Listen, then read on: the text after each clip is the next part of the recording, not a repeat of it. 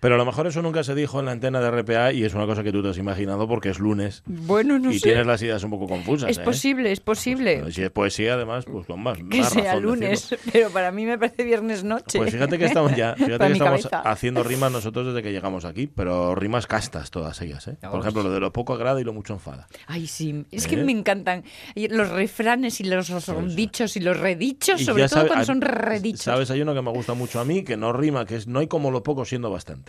Sí, eso me Ese gusta. me gusta mucho. Eso me gusta. Oye, pues mira, Sí, ya hay poco. Mira, el otro día, por ejemplo, actuó Gusano, el grupo de Omar Caunedo, donde es guitarrista, y le preguntaba esto ahora, ¿cuánta gente fue? Sí. Y dice, pues suficiente, Sí. bastante. No, de hecho dijo, había dos o tres que si no hubieran ido, mira, tampoco me hubiera importado. No dio nombres y apellidos, pero está claro que en su cabeza, mm, vamos, no había duda ¿eh? Sí. sobre quiénes eran. Recuerdo a un, responsable de un garito nocturno hace muchos años que según quien entraba decía Gandaya al fondo. Ah, no, ostras, madre mía. Esto ya era directo. Y el otro se iba al fondo, ¿no? Pues sí, generalmente todo el mundo sabe cuál es su lugar. Por supuesto. Y es, em, es lo más difícil, ¿eh? Saber cuál es nuestro lugar en el Los mundo. del fondo siempre sabemos dónde es nuestro sitio. La claro, La ya sabes. Bueno, em, es lunes, ha llegado el otoño, así un poco de sopetón, aunque ya lo sabíais que iba a llegar, que en algún momento tenía que pasar. El sábado todavía estabais tomando ahí el vermú en la terracina, la botellina así ahí tranquilamente, llegó el domingo y ¿qué pasó? Ay, amigo, que cambió el tiempo. Y hoy lunes ya nos esperaba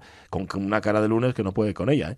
Con el, el cielo así muy cubierto, lloviendo y todo esto. Empieza, empiezan a estar como íntimos los días. Sí, Eh, pero... De metido para adentro. Claro, la cuestión es esa, que si pudieras quedarte metido para adentro, es decir, invaginado, Sí. metido en ti, pues hombre, vale, pero como no puedes porque te obligan a salir, Bueno, pues entonces tendremos que hacerlo imaginado. vale, vamos a in- imaginarnos que estamos invaginados. Exacto. ¿vale? Así que hoy no nos pidáis tampoco mucha exuberancia, no, ni exuperancia tampoco, Mm. aparte que estamos muy así dándole vueltas porque como no entendemos prácticamente nada a la sentencia del procés, y eso que estaba escuchando yo ahora a los compañeros ahí en la tertulia, eh, ¿qué, qué es lo importante de esta sentencia? Los años que les han caído, el concepto por el que les han caído. Pero mira, sí me voy a quedar con una reflexión y ahora mismo, de verdad que no, como estaba escuchando la tertulia, pero la estaba escuchando de lejos, Sí. no sé quién la hacía, eso de que igual lo estamos mm, judicializando todo demasiado.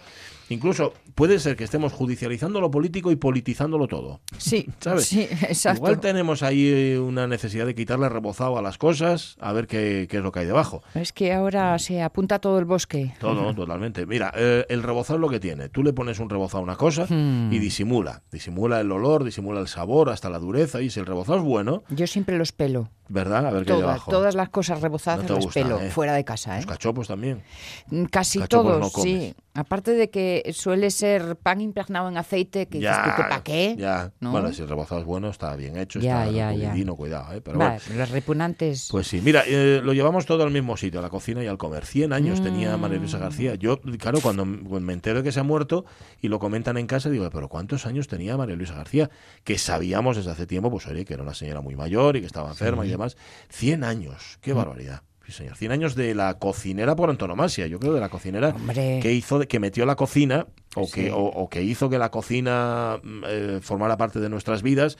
Mm, Aquello que antes formaba parte solamente de, digamos, de la tradición, la Hmm. abuela, la madre, o el abuelo, o el padre. Sí, porque esas eran las recetas de María Luisa, las de casa, las Sí, de toda la vida. Eso ¿eh? es. Y el libro de María Luisa, o los libros de María Luisa, Sí. yo de hecho mi receta de los fisuelos es la receta de María Luisa. Sí, ¿eh? Sí. Que por cierto, no, no explica, y esto se lo voy a pedir a los oyentes a ver si me pueden ayudar, igual luego se lo preguntamos a la ABU también. A, a mí da igual a qué temperatura ponga la leche, porque la suelo poner un poco tibia para que no esté fría del todo. y Es imposible que no me salgan grumos. Y tengo que disolver los grumos utilizando la batidora, que es una cosa que me pone de, de muy mal humor. Yo no quiero utilizar la batidora. Po- Y entonces, luego sí, utilizo la batidora y los grumos se van. Pero ¿es posible que esté haciendo algo mal? Está, la- Pues seguro. Ah, claro, la, el- la harina va tamizada. Sí. ¿eh? O sea, que no le doy opción a la, pues no, se me hacen grumos. ¿Y Chica, echas la harina en todo el líquido a la vez o en un poquitín para deslear, desleído mira, pues primero y es- luego ya? Igual eso debería hacerlo, sí. Mm, Digo, como una idea, Ya, ya. ¿eh? Bueno, yo ahí lo dejo. Ya yo- sabes que yo la teoría... Me apunto la tuya, me apunto la tuya, pero, pero si hay alguna más que me la den. Bueno, y os preguntamos también hoy en nuestro Facebook, justamente por María Luisa García, si tenéis en casa sus libros, si aprendiste con ella cocinar. Si no fue con ella, ¿con quién aprendiste a cocinar? Y la última Hmm. pregunta, no me digas que todavía no aprendiste a cocinar. ¡Oh, yeah! No sabes hacer absolutamente nada. Bueno, a ver, incluso quien no sabe hacer absolutamente nada, algo sabe hacer en la cocina. Cocer unos espagueti, por ejemplo. Hombre, sobrevivir. Bueno, un- freír un sí. huevo. Si eso vale, pues eh, como sobrevivir está hacer, bien. ¿no? Hacer una tortilla francesa, esas cosas sabe prácticamente cualquiera hacerlas, ¿no? Ujú. Otras ya más complicadas, pues no. Lo ponéis en Facebook y si queréis nos llamáis al 984 10 50 48. Ahí tengo una voz de trueno hoy. Estás malín, No, ¿eh? hoy cogí frío. Tienes mocos. Cogí frío y el fin de semana este tonto del Sí. calor, del frío, del no sé qué. Y al final mira tú. ¿Y qué estuviste además por ahí dando el pingbo? o No, qué? no, la verdad es que no. A ver, torneo- ¿Ah, no? torneos de balonmano, eso siempre. ¿eh? Bueno, y ópera Ah, yo para el sábado. también, ¿verdad? ¿no? Sí, sí. No, Esta no pude vez que- no. no pude quedar. No pudiste. Una pena. Pero, Bueno. más bien, un público. hombre. Y me hizo mucha gracia, porque estuve con Aranza Pico antes de la función. Ah, sí. Antes de la función anda paseándose para ahí fuera. Y digo, ¿qué haces aquí? Es que como anda haciendo esos vídeos tan chulos. Ya, no, no, pero en este caso estaba él a sus cosas. Y, Vale. y digo yo, pero dice, mm, pensaba que estabas haciendo tus oraciones o algo, tus abluciones. Y dice, no, no, no, me estoy aquí relajando. Y dice, vale, vale, pues no te molesto, no vayas a que te salga mal la última función por culpa mía. ¿vale? bueno, em, las 10 y 13. Está lloviendo y lo que queráis. Es lunes, vale, de acuerdo, pero, pero tenéis las radios mías, chavales. La radio es mía. Pachi Poncela. ¿Se puede pedir más a la vida? Sí, se puede pedir más a la vida, pero lo raro, lo, lo vamos, lo rarísimo sería que os lo concediera. Ya, por eso a veces un virgencita, virgencita. Que como ¿eh? El que no se conforma y porque no quiere, decía mi abuelo. Eso, Eh, mira, buscando, hablando de refranes. Exacto, buscando Eso, refranes. sí, señor.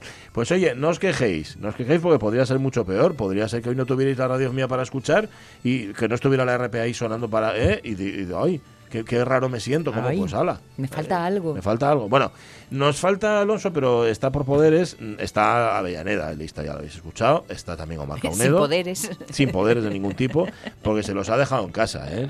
Ya se ha dejado la malla esa que suele traer para, para trabajar, hoy no se la ha puesto, Sí. porque la tenía sudada del fin de, del fin de semana. La tiene, la, la tiene en la tintorería. Mucho, Y mucho mm, cangas, ¿eh? Mucho vino. vaya ¿eh? bien que lo pasamos, ¿eh? Vaya- Ole. y vaya bien que nos trataron, vaya, Sí. vaya lo que prestó. Gente muy bien, maja. muy bien, sí, señor. Ay. Volvisteis bien porque vosotros ibais por Oviedo. Sí. César y íbamos por Gijón. Ya, ya es verdad, es verdad. Sí. Vosotros fuisteis camino del abismo. Ya lo ¿eh? Y, nosotros Sí, del lado oscuro. Y ahora mismo estoy aquí. con Aquí vosotros. cada uno- Ah, Cada uno lo suyo. Oye, y, y está la ABU también. Ah, sí. No lo sabíais, ¿eh? Ya. Liáis, porque tenéis un poco de lío en la cabeza y todavía no estáis acostumbrados a la nueva temporada. Pero es que los lunes es Josefina Martínez. José, ¿qué tal? Muy buenos días.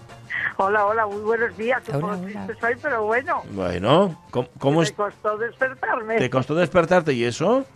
Porque, no sé, le co- comentaba ahora con Omar, falta la claridad que entra, la Ya. que me despierta siempre, la alegría del sol. Ya, pues hoy- Una temporada muy buena. Ya, es que hoy pensé, imagínate, cuando iba en el alza, a mí me, dia- me digo yo, se me habré equivocado, porque parece muy de noche, ¿no?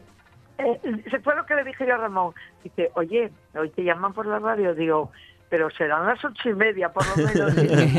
No, no. Las ocho y media yo en la cama. Y él ahora, y bueno, por eso mira, eso eso es la, la mejor señal. Si estabas a gusto en la cama, ya que necesitabas estar en la cama, déjate de historias, ¿no? ¿O qué? Sí, sí, sí. Claro. Sí, dormimos muy bien los dos de un tirón y sin levantarnos por la noche. O Muy sea bien, que puedo Venga, apurada, corre, corre al móvil. Eso, y lo que, eso es lo que hacía. sí. Cuando uno, a ver, es que el, el cuerpo ya muy listo, ¿eh? Sí. ¿No? Porque es que además ya con la edad hacemos como con los bebés, que despertamos por la noche, Sí. ¿no? Eh, José. Sí, pues yo no me, no me despierto. Bueno, puedo tener un día así al mes o cada dos meses de un insomnio. Mm. Me levanto todo así de leche caliente, que eso no falla. Ajá. Y te quedas cocina. cao. Te Mm. quedas cao. El vaso de leche caliente, eh, de hecho, deberíamos tomarlo todas las noches antes de ir para Sí, la cama. yo es que no puedo es con la un leche relajante caliente. buenísimo. Sí, bueno, tengo que no puedo apuntarlo. con la leche. ¿eh? No puedo, Esa- ni fría ni caliente. Uh. Esa no era receta de María Luisa, pero seguro que muchas sí que las has Yo, compartido de, sí, ese, sí. de ese libro, ¿no? Sí, sí. El caso es que fui corriendo a la vitrina los libros de, de- de cocina Mm. y no a la vitrina. ¿Qué vitrina? Ni que le dices una tontería. Mm. que los tengo en la cocina además. ¿eh? Bueno, Claro. Donde, claro, donde tienen que estar y usaos Sí, porque... sí. Oye, el libro de María Luisa ha desaparecido. ¿Llevaría algún, algún hijo? Seguro. Te- recuerdo que en la página, no sé en qué, no sé, en la página 17, 27, 27 llevaba tenía ya hasta manchado de, de, de, de, de- de harina, de huevo y de todo, la, Claro. la receta de los pisuelos. Ay, amiga, y, eh, son los que hago yo. A ti hacen te grumos, hazte grumos la harina. José. Eh, no, yo, no yo os doy opción. ¿Por qué? Directamente ya meto la, la, La la- ah, vale, vale. vale, Sí, con lo no, cual yo, no- yo os me doy opción, pero dice no me ella. hacen- no, me, no me hacen, no me hacen, bueno, yo, a ver, la, la cocina con la que aprendí, tengo que decirlo con mucho orgullo, fue mi Yo no tenía ni idea cuando me casé de cocinar. Es que vamos, el primer arroz blanco fue para la basura. Ah, sí. Nada, nada, nada. Yo lo que pensaba yo, pero bueno, que me casaba y que no íbamos a comer, no lo entiendo. La, la juventud, desde luego. Bueno, pero Bueno, bajo necesidad se aprende muy rápido, ¿eh? Uy, yo siempre trabajé muchísimo bajo presión y necesidad. Claro, oye. Siempre, siempre. De hecho, fue una máxima mía en el trabajo, en casa, en, el, en, el- en la academia, en todas partes. Pero yo salía, com, eh, compraba, hacía la compra, compraba el periódico, pasaba por casa de mi suegra y digo, ¿cómo se hace esto? En el periódico y en una esquina apuntaba la receta que hacía, por Dios. Estaba ahora cocinando, según me levanté me puse a cocinar. Digo, hoy voy a- me va a pasar como una vez que invité al padre Ramón a comer a casa, casi de recién casados, Mm. y yo quería poner una comida muy rica y no sabía. Yo quería poner patatines, pero carne, carne guisadina, Sí. con patatinas así, fritas, pero eso no lo tenía yo nada claro. Nada, nada claro. Cuando llegó Ramón, el padre Ramón, que se llamaba Ramón también, le dije, pero oye, esto que bien huele y que bien sabe, pero que son carne con patatas o patatas con carne. Digo, eso era lo que yo quería que me dijera usted. ¿Pero qué pasa? ¿Que te, te pasaste poniendo patates o qué? No, no, distinguí entre un guiso de, de un asado. Ah, no vale, lo distinguí. vale, vale. Y entonces puse mu- pocas patatas, Ya. mucha carne, Ya. muy rico, pero salió guisado porque no, no freí las patatas y les añadí al final. Ah, bueno, bueno, vale. pero mira, ya que va de Guisado. refranes la mañana, estando bien de cualquier manera, Hmm. ¿sabes? Guisaron las patatas y entonces era mucha carne, pocas patatas. Ya, Todo pero- muy rico. Pero comiéronlo. Sí, sí, Ah, bueno, ya está. Todo muy rico, pero pero a medias, entre una cosa y otra, ¿entiendes? Ya, ya, ya, ya. Ahí fui y la madre de Ramón cocinaba muy bien, muy bien, muy bien, una excelentísima cocinera.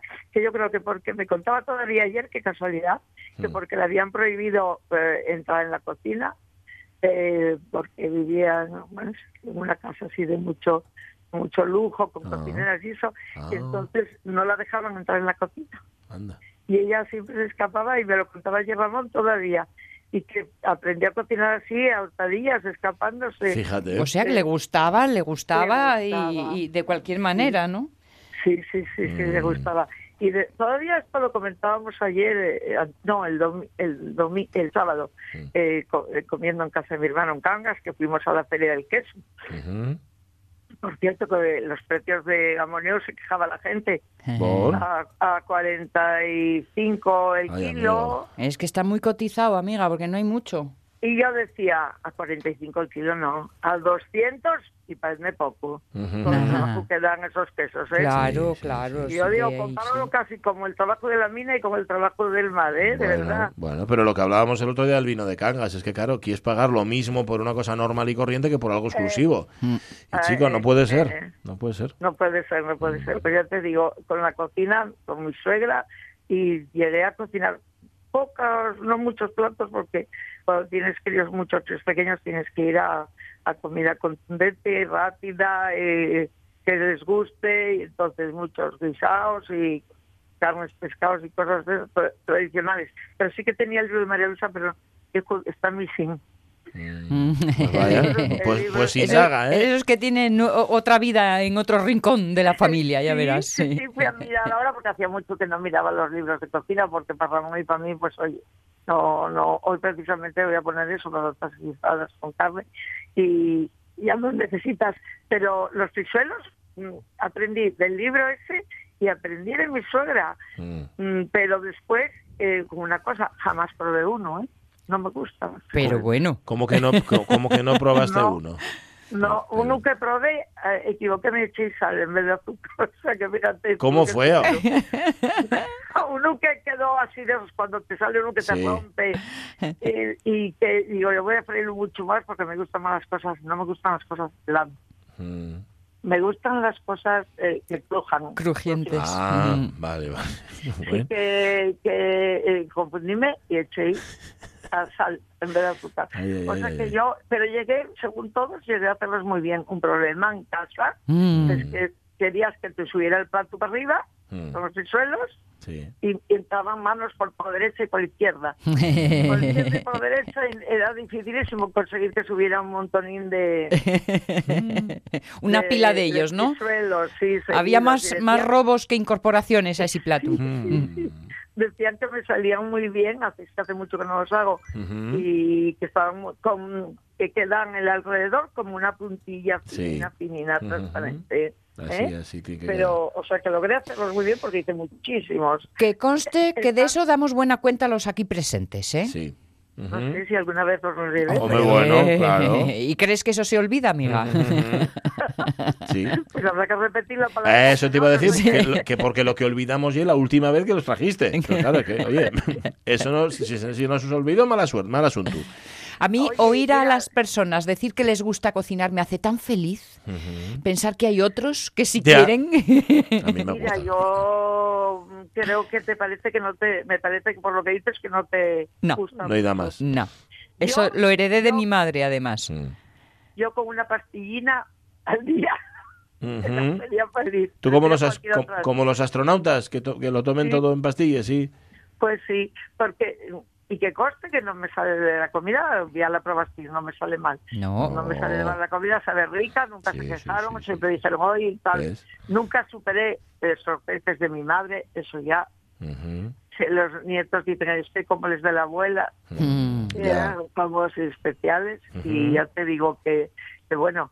Ahí el, el síntoma de esta María Luisa que formó parte de la vida de, De, de, vamos, la de, cocina de de miles y miles y miles de personas. Sí. Yo, fíjate, estoy pensando, mi- madre sí que tenía el libro, pero mi madre cocinaba muy bien. Y es casi, casi, fíjate, ahora lo pienso, ¿eh? con lo mayor que es, mm, ya ha dejado de cocinar, mi madre ya no cocina. Para una persona que ha estado toda, toda la vida cocinando, ¿verdad? Y que, y que, y que lo que además era su, ¿cómo decirlo? A veces su razón de ser, el cocinar para Sí. sus hijos, cocinar para sus nietos, o sea, de repente que te pares, que sepas que nunca más vas a cocinar. Yo, por ejemplo, pienso, decir, nunca más voy a comer el arroz con leche de mi madre.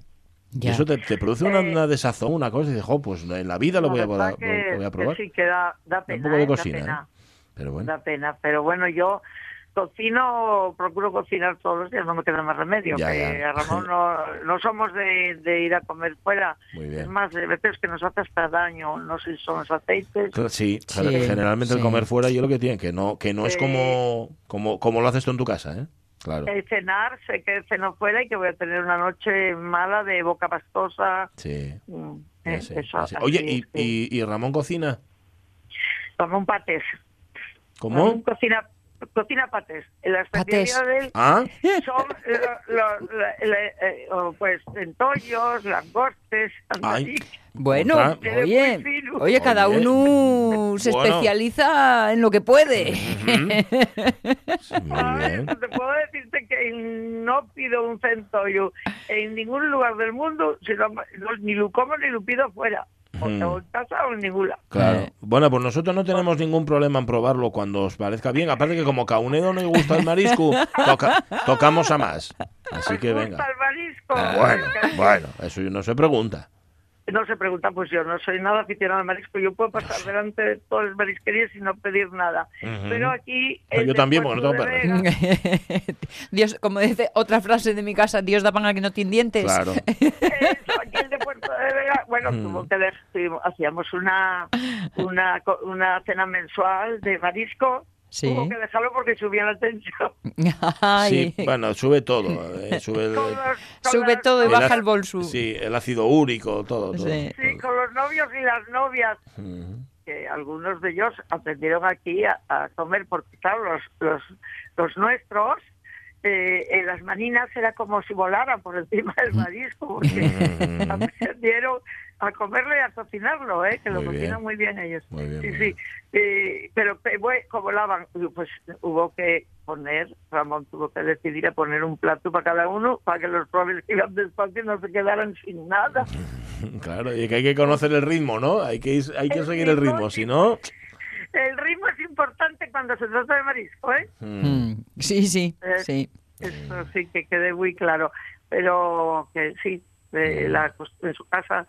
Eh, Yo, mira, en mi casa eh, hubo siempre mm, mucha mucho marisco porque mi, mi padrino era el dueño de la centaria de Riva de Sella. mm, oh, Entonces. Bueno, de- jugabas de en casa, claro. Mm. Por Cajaes eh, y, y mucho, mucho iba para, para el médico de, de Cangas de regalo porque Ole. en casa no lo comíamos. Ujú. Y siempre Ole. lo tuvimos en abundancia. Pues. Claro, el, el típico que falta una pata, que falta tal, que para vender queda Sí, Sí, no feo, lo es ir para casa. Claro. Sí, sí, mi padrino muchísimo. Mm. Y, y después en casa de Ramón, pues yo allí era sobre todo el día del Santo de los Ramones, eh, langostes eh, iban, pero por sacados. Madre del alma. Y además ahí como era del grupo de, pu- había sido del grupo de puertos, eh, bueno, lo conocían todos y, y bueno, que Mm. siempre tenían detalles y mi suegra cocinaba la langosta de locura, Qué bien. Madre, de madre. locura, de locura. Pero bueno, que, que es así. Mira, la víspera, poco antes de casarnos, que fuimos arriba de Sella a llevarle la, la tarjeta de boda Mm. a- de invitación a, a mi padrino, puso unos langosta por arriba y por abajo. Sí, ¿eh? Y pa- nos invitó a, comer, porque el- la tía de él tenía un restaurante. Y ahí el que se puso bravo fue Ramón, porque mi hermano y yo, Ah, ¿eh? nada, Nada. pasamos. Ya. Y, que el- y es lo que tiene el refalfio. El, ref- el refalfio es muy malo. El, el refalfio es lo peor que hay. Pero bueno. José, que tengas una buena semana. Dale un besazo a Bueno, Ramón de nuestra parte. digo, y bueno, cuando, cuando digáis, pues nada, os hago los pisuelos. Bueno, ¿no? bueno, No, ya- ya- es la época de los pisuelos siempre, ¿no? Siempre. Mm, A ver, es más, dicen para... eh, ¿Para qué? ¿Para Semana Santa y o- ahora en, en, carnaval, en- sí, no, y el, el- el- en carnaval fijo. ¿no? Y ahora para el 1 de noviembre no hay época. También. Digo por lo de los muertos y Huesos eso. de santo y fisuelos. Sí, sí, de todo. Bueno. Bueno, vale. vale. Yo- Bueno, vale, está bien. Que venía en el coche, venía escuchando y decía, eh, Luis, ay, quedaría yo por unos pisuelos. Vine para casa y se lo llevé de sorpresa y decía él, no lo puedo creer, no lo puedo creer. Dije Luigi muy convincente. Le dije, "Vam- De hecho, vamos a traerlo aquí solamente para que diga la frase. Vale. Cuídate, Bueno. José. Un beso. besín, un besín muy grande. Un placer hablar con vosotros. El nuestro. Chao. Igual. Chao, adiós, chao. adiós, adiós. Sí, son de toda época, los sé. Son un clásico, un fondo de armario. De la cocina. faltaría más. No cambian. Estaba mirando a ver aquí el balance, estaba mirando en el comercio, el balance de la vendimia de este fin de semana, parece Sí. que fue un éxito rotundo, rotundo. Y lo que están buscando ahora mismo, y esto ahí se han juntado el ayuntamiento y la hostelería local para que sea fiesta de interés turístico nacional. Bueno, Eh, porque argumentos no ellos faltan. Pues la verdad es que no. Que nada, le dieron el premio a nuestros entrevistados. No porque los hayamos entrevistado, estaba previsto a Eufrasio Sánchez y a Benjamín Alba, que Sí. estuvieron con nosotros y bueno, que fue todo Las uvitas tan ricas. Muy bien. Las diez y media. Nosotros a lo nuestro, a contar noticias. Venga.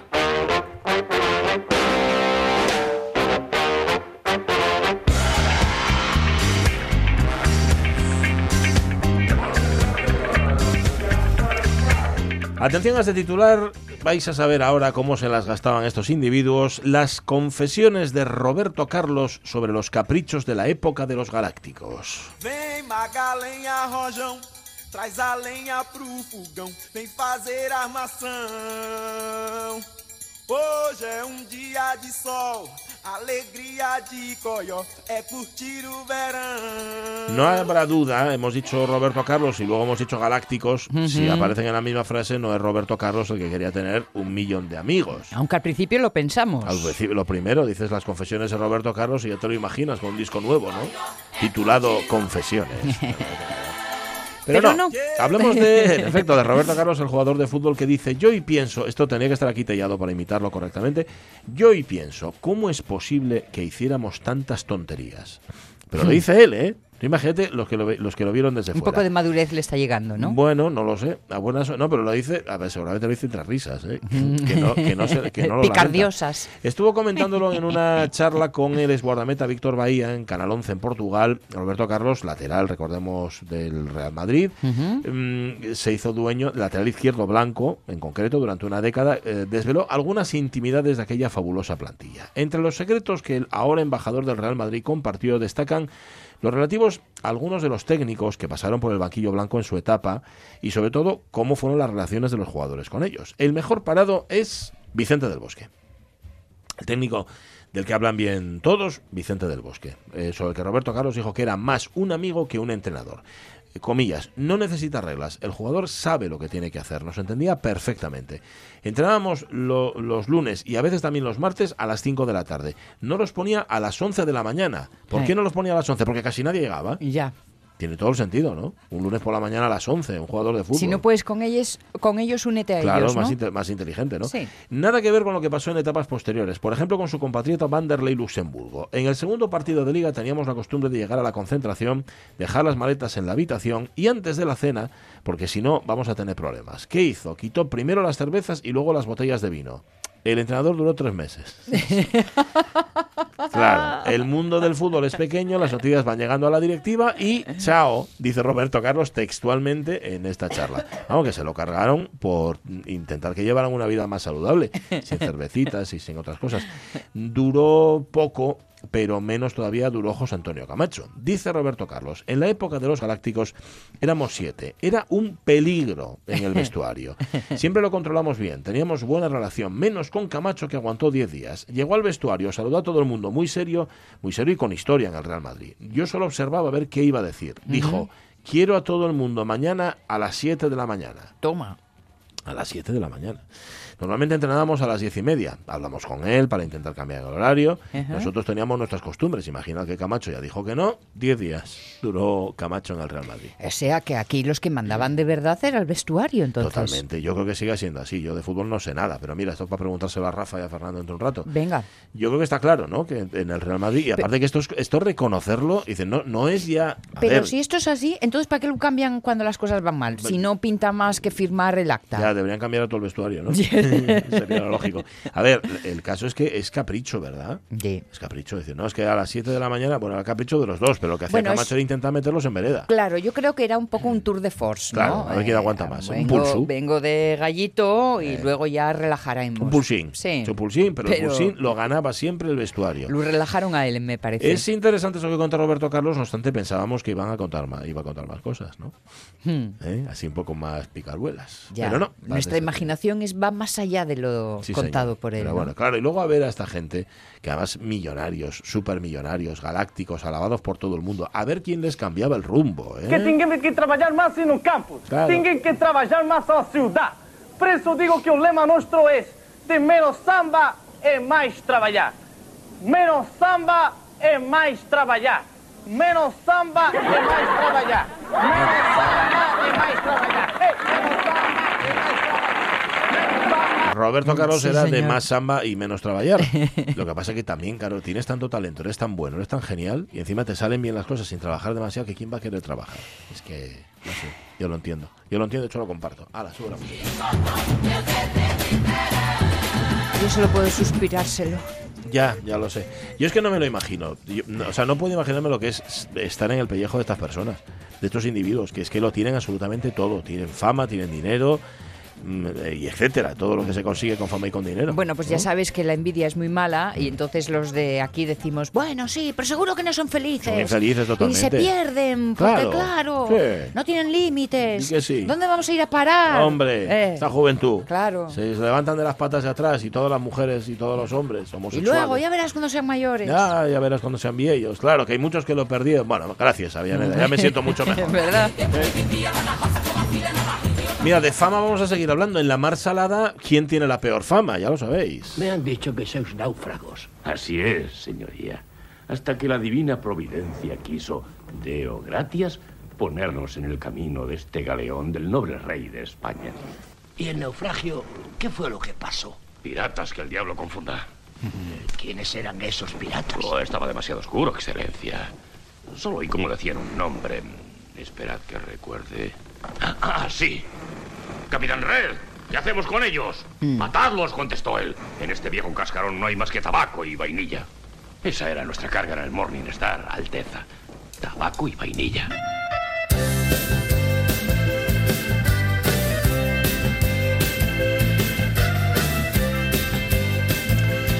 Su momento de piratas de Polanski con Walter Sí. Matthau, donde, donde se hace, se hace pasar por, por, por una víctima del Capitán Red. Ajá. Cuando el Capitán Red es él, claro. Con está. ese inicio que tiene la peli, que hasta que no se mueve no le ves, Mm. porque está totalmente mimetizado en la sombra, Ah, sí. abajo en la bodega. Mira, no y hasta que no se mueve, coima, Mm, lleva ahí todo el rato y no lo, no lo Pues estoy sí. viendo. Bueno, hablemos de piratas, pero de piratas de verdad. Londres, el gobierno de Londres, va a tener por pirata al barco de la Unión Europea que encuentre en sus aguas el día 1. Hmm, puede que sea un farol, pero ha tenido el poder de inquietar todavía más a la ya turbada flota pesquera española, desasosegada ante la inminencia del 31 de octubre, que es la fecha para la que está anunciada la desconexión del Reino Unido de la Unión Europea. En un documento publicado hace cuatro días, el gobierno británico dibuja la Gran Bretaña en la que se despertarán sus ciudadanos el 1 de noviembre en caso de una salida sin acuerdo. Y en lo que respecta a la pesca, Johnson dice que cuando deje la Unión Europea, el Reino Unido ya no tendrá que seguir los dictados de la política pesquera común y se convertirá en un Estado costero independiente. Esto significa, continúa el informe, que el país, por primera vez en 40 años, será libre de decidir quién puede acceder a las aguas británicas y en qué condiciones. Muy bien, muy bien. Además, avisa a los pesqueros europeos de que ya pueden ir retirando las redes de sus aguas. Nada. De otra manera, podrán ser tomados por sospechosos de pesca pirata.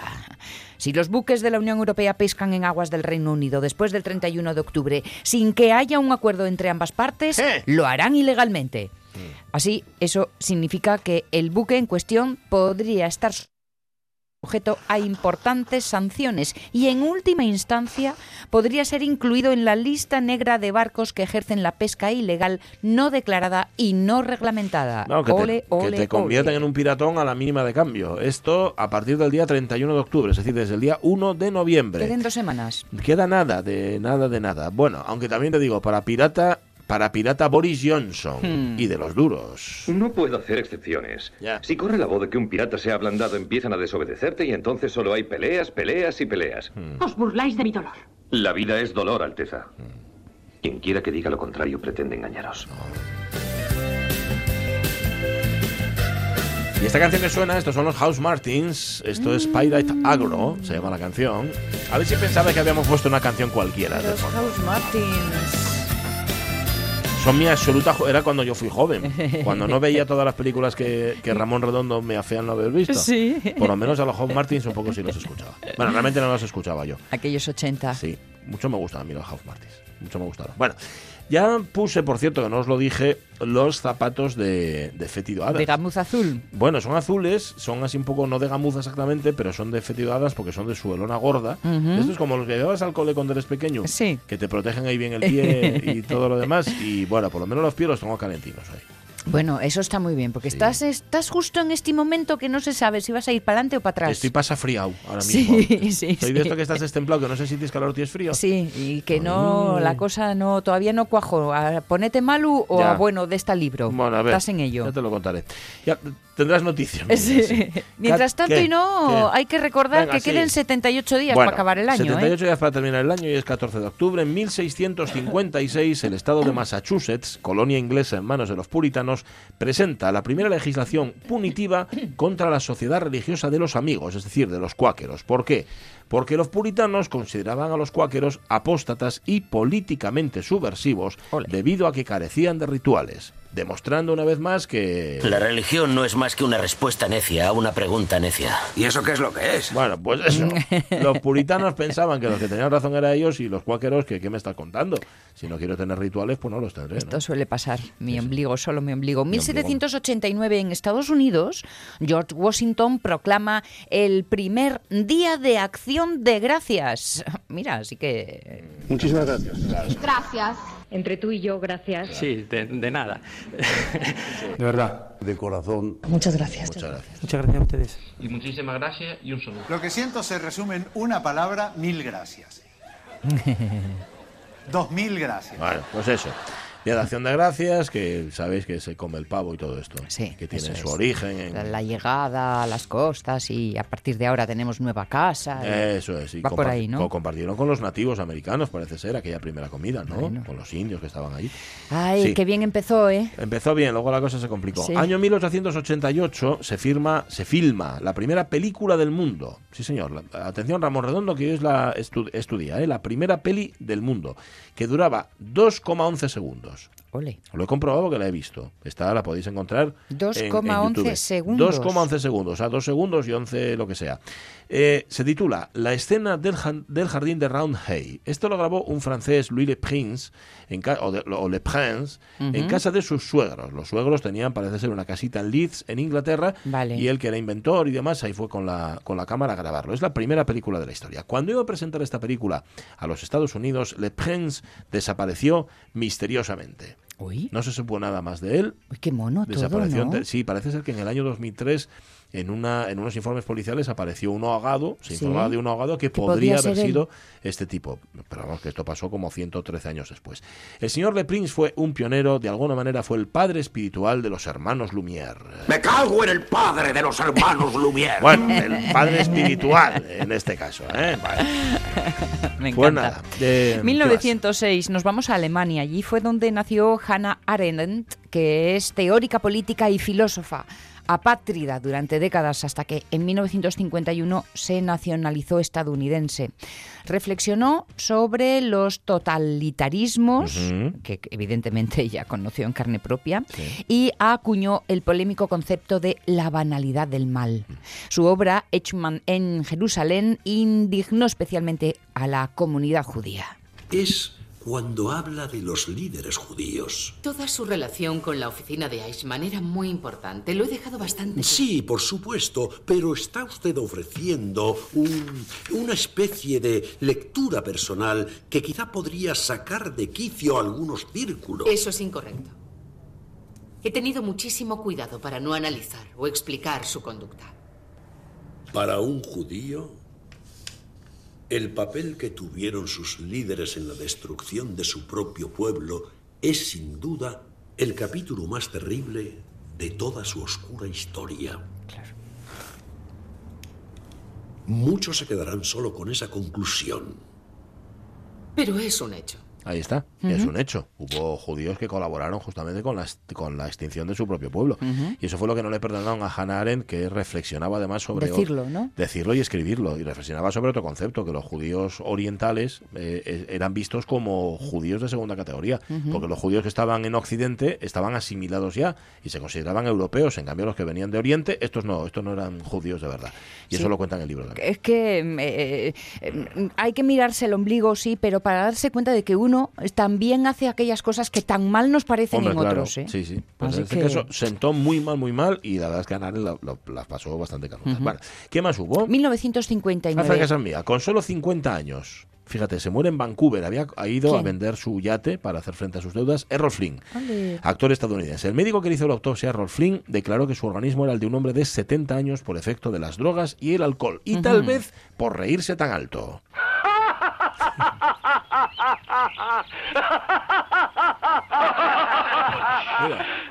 ¡Sin vergüenza, ladrón! ¡Devuélveme mi pata de cordero! Uh. Si eres un ladrón, poco podrás robarme. Soy un fraile y he hecho voto de pobreza. Si esto es pobreza, la compartiré contigo. Ya lo estás haciendo. Vamos, devuélveme mi pata. No te acerques tanto, Gordinflón. Quisiera hablar contigo. ¿Ah, sí? Vivo en el bosque con un pequeño grupo de hombres que necesitan un guía espiritual. Y nuestra virtud solo es una. ¿Cuál es? Somos proscritos. Ah. Y como recién nacidos en el bosque, necesitamos a alguien que nos bautice. Así que te elegimos a ti. No, no quiero. Seguro que todos tendrán tus mismos modales. Desde luego, pero acabarás por apreciarlos. Y ahora, fraile, no perdamos el tiempo. Seguiremos el atajo a través del río. Vamos. No iré. Estoy a gusto aquí. Pues claro que entras. Ah, ja, ja, ja, ja, y ahí todos se reían. Eh, no sé en otras pelis, pero en Robin Hood se reía un, alto, un volumen que le tenía que escuchar desde Nottingham. El, el fraile que iba llenito cargadito de cerveza, de Sí. barriles de cerveza. Y el tipo que era, cu- eh, cuidado, era el mejor espadachín, uno de los mejores espadachines de la comarca, ¿eh? el, el fraile Tuc, Fray Tuc, así se llamaba. Por cierto, estoy cada vez más bajo. No sé si lo Sí, notáis. te estás hundiendo. Estoy a la altura de, ahora mismo de las circunstancias. Te estás hundiendo. La silla esta maldita. 1962. ¿Qué pasó? Crisis de los misiles de Cuba. Esta es una larga historia, ¿eh? Pero bueno, de forma muy resumida. En octubre de 1962, el mundo está al borde de una guerra nuclear cuando Kennedy realiza el bloqueo de Cuba tras descubrir la presencia de misiles nucleares soviéticos a poco más de 100 kilómetros de las costas americanas. Barcos soviéticos cargados con más misiles nucleares zarpan en dirección a la isla. En el último momento, dan media vuelta. El mundo entero deja escapar un suspiro de alivio. Pero en Washington se rumorea que Kennedy ha hecho un trato secreto con el primer ministro Khrushchev, en el que se compromete a no invadir Cuba si los soviéticos retiran sus misiles. Muchos sospechan que Kennedy no actúa con mano dura con el comunismo. Eso era lo que le afeaban a Kennedy. Por cierto, ese es el comienzo de JFK, que en la versión original la voz es la de Martin Sheen.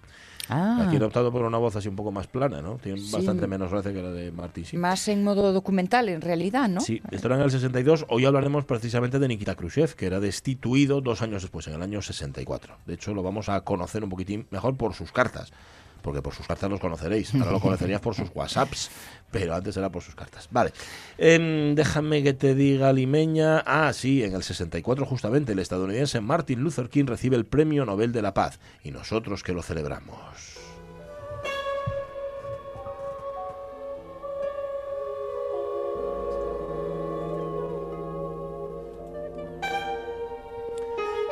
Y vosotros y vosotras que creéis conocer el perfil de los que hacemos las radios mía, os equivocáis, porque pensabais que iban a sonar los Amaya, ¿verdad? Lo de King, Lutero, King. Pues no, señor, lo que está sonando es una composición de Luciano Berio del año 1968 se llama O King y que está dedicada justamente a Martin Luther King en el año de su muerte. Cuando King fue asesinado, esto impactó tanto a- al compositor, a Luciano Berio, que compuso esta pieza para orquesta y cinco voces que solamente dicen eso, O King.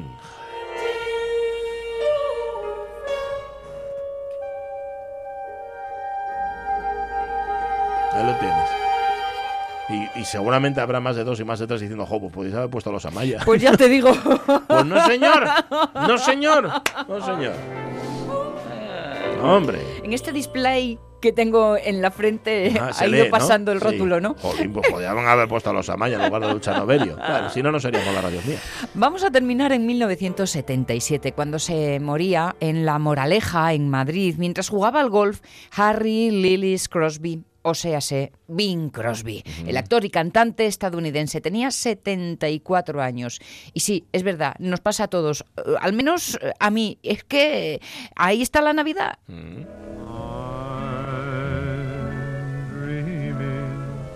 of a white Christmas, just like the ones I used parece un personaje tan inquietante casi como Doris Day, Bing Crosby. Sí, es bueno, sí. Sí, sí, sí, me da muy mal rollo a mí Bing Crosby. Ya sé que os, os caía bien, pero a mí no sé por qué. Nunca me encajó. Esta forma, que, que esta identificación, yo creo que os pasará también, ¿no? De lo de la Navidad. De tal forma que Luis Fernández durante, una, durante un tiempo, para referirse a los crooner, hablaba de esos que cantan villancico en Sí, americano. es verdad. El padre de un crooner era el que cantaba esta, White Christmas, por ejemplo. Sí, sí, es verdad. Villancicos en americano. Pues ahí estaban Alcobendas, o cerca de Alcobendas, en la Moraleja, jugando al golf, le dio un parrus y allí quedó Bing Crosby, que tenía 74 años. Como se- somos personas de suerte, ¿te acuerdas que habíamos dejado aplazada del viernes pasado la efeméride musical del West Side Story, que a Sí, su vez venía sí. aplazada del 26 de septiembre? Bueno. Pero como ya digo, somos personas de suerte, tal día como hoy, 14 de octubre del año 90, se moría Leonard Bernstein. Anda. Con lo cual. Rescatado eh, queda. Vamos, lo tenemos, pero, Adjudicado. pero chupado y encima, y encima justificado perfectamente. Las 11 menos 10, un poco de fútbol, venga.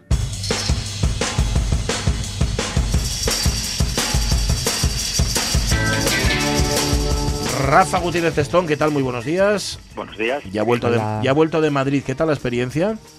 Muy buena, la verdad es que Sí, muy buena. en el Liber. Eh, el Liber es una feria increíble, sobre todo ves, a mí lo que más me gusta es eso, pues ver el reconocimiento que tienen las editoriales asturianas, lo bien que lo hacen, que lo están haciendo y cómo se conocen fuera, cómo están abriendo mercados en Hispanoamérica que te llena de orgullo y satisfacción. ¿Cómo no?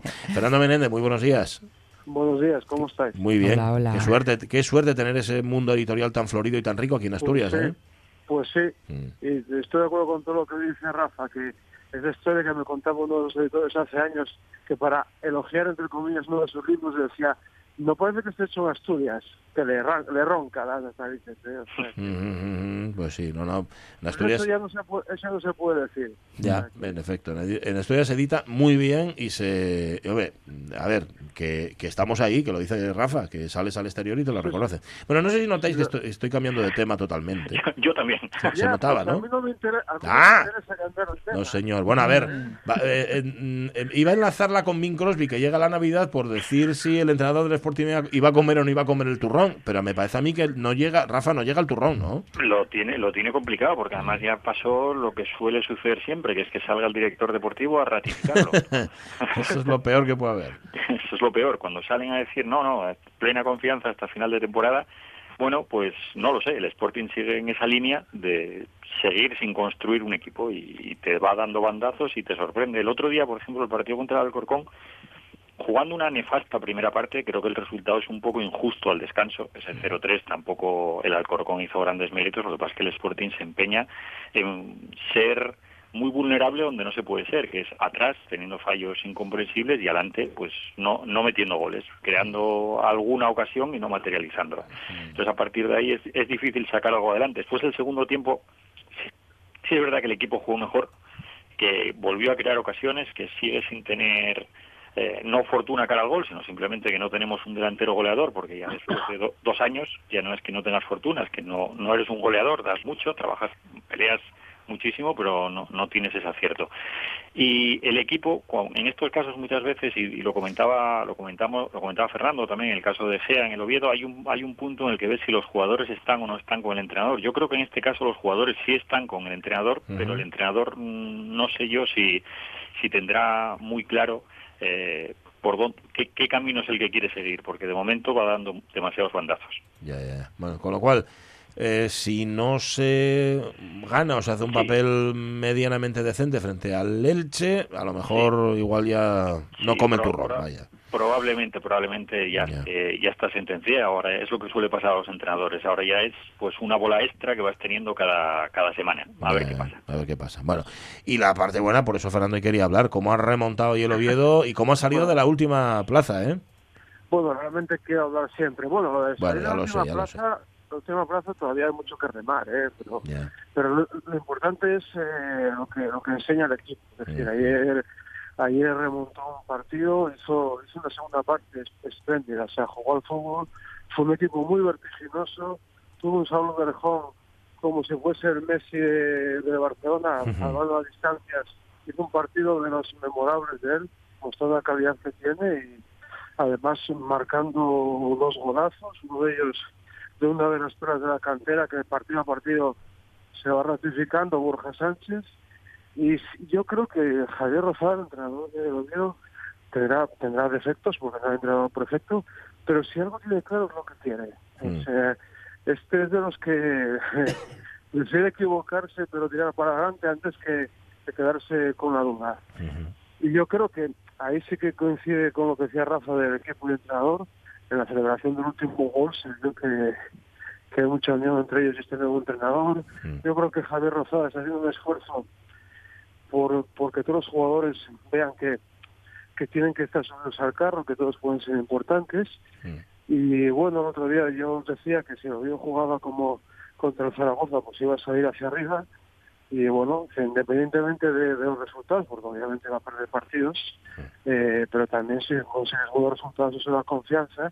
Y mientras el equipo va creciendo como equipo, que es lo importante. O sea, que haya un equipo de fiar, ¿no? Pero luego los resultados pues pueden ser buenos, malos o, o regulares, porque el fútbol es así, ¿no? Y hay que se olvida que los rivales también juegan, ¿no? Pero bueno, este, este partido de ayer, hace un mes lo hubiese perdido seguro. O sea que... Bueno, es, una, bu- es una buena noticia entonces, una, es una sí. recuperación notable. Con lo cual, por lo que estáis diciendo, un entrenador tiene que saber lo que tiene en casa, tiene que saber lo que quiere y hacer que coincidan las dos cosas, ¿no? Con lo que tiene, hacer lo que quiere. Efe- Efectivamente. Algo así. Efect- Mira, yo ayer estuve viendo un poquitín, no lo, no lo vi entero, pero vi casi la segunda parte completa del partido contra Oviedo. Y hay una diferencia fundamental, y es que yo lo hablaba estas últimas semanas, la valentía. Y el Sporting es un equipo muy temeroso y muy cobarde y que a medida que le da un golpe, como fue el primer gol con el Alcorcón, el equipo entró en una debacle tremenda. Parecía que, vamos, no sé, parecía que se había acabado todo con ese primer gol del Alcorcón. Y a mí, me- a mí me gustan los equipos que sean valientes y que, y que se arriesguen. Y a veces cuando arriesgas pueden salirte las cosas mal, o bien, como en el caso de que le sucedió al Oviedo ayer, pero el Oviedo yo lo vi como un equipo, bueno, que fue a por el partido. Había hecho lo más complicado, que era empatar, y en ese momento te puedes quedar ahí y decir, bueno, pues un empate me viene bien o, o vamos a por ellos. Sí, no, no, ese es uno de los sellos de Javier Rozada, que hay unas cosas que me gustan, que él quiere ser valiente. Creo que en, la, en los casos les dijo a los jugadores, empatamos el partido lo ganamos. O sea, es- porque, y, al final, pues eso lo supo transmitir bien a los jugadores, que luego puedes perder, ¿eh? Pero, pero si eres si eres valiente en el campo, si vas a por partido, yo insisto, y además yo creo que Rafa, es mi opinión, hay maneras de perder y de perder. Eh, puedes perder dejándolo todo dando, y, y haciendo todo por ganar o por empatar, o puedes perder en un partido que te quedas que eres nada de nada, ¿no? una especie de insustancia ahí que, que ni chicha ni limonada. Pues sí. Eh, y en eso está el Sporting. Eh, sea como sea, que cambiar al entrenador mm, suele ser suele ser muy revulsivo. ¿A, a, a quién, a quién pondrían? Hombre, yo... a ¿Hay, hay, ¿Hay nombres o qué? No, yo, no, no van saliendo nombres. Yo creo que hay uno que a todos nos gustaría, pero que es casi imposible, que es Quique Setién. Yo creo que es el entrenador que, Ya. que el sportingismo quiere. Vamos a hablar en nombre del sportingismo, pero siempre es uno que todos los equipos que vinieron aquí a jugar a Gijón, y eso que es un entrenador muy muy conflictivo también, que ha- hace una apuesta diferente.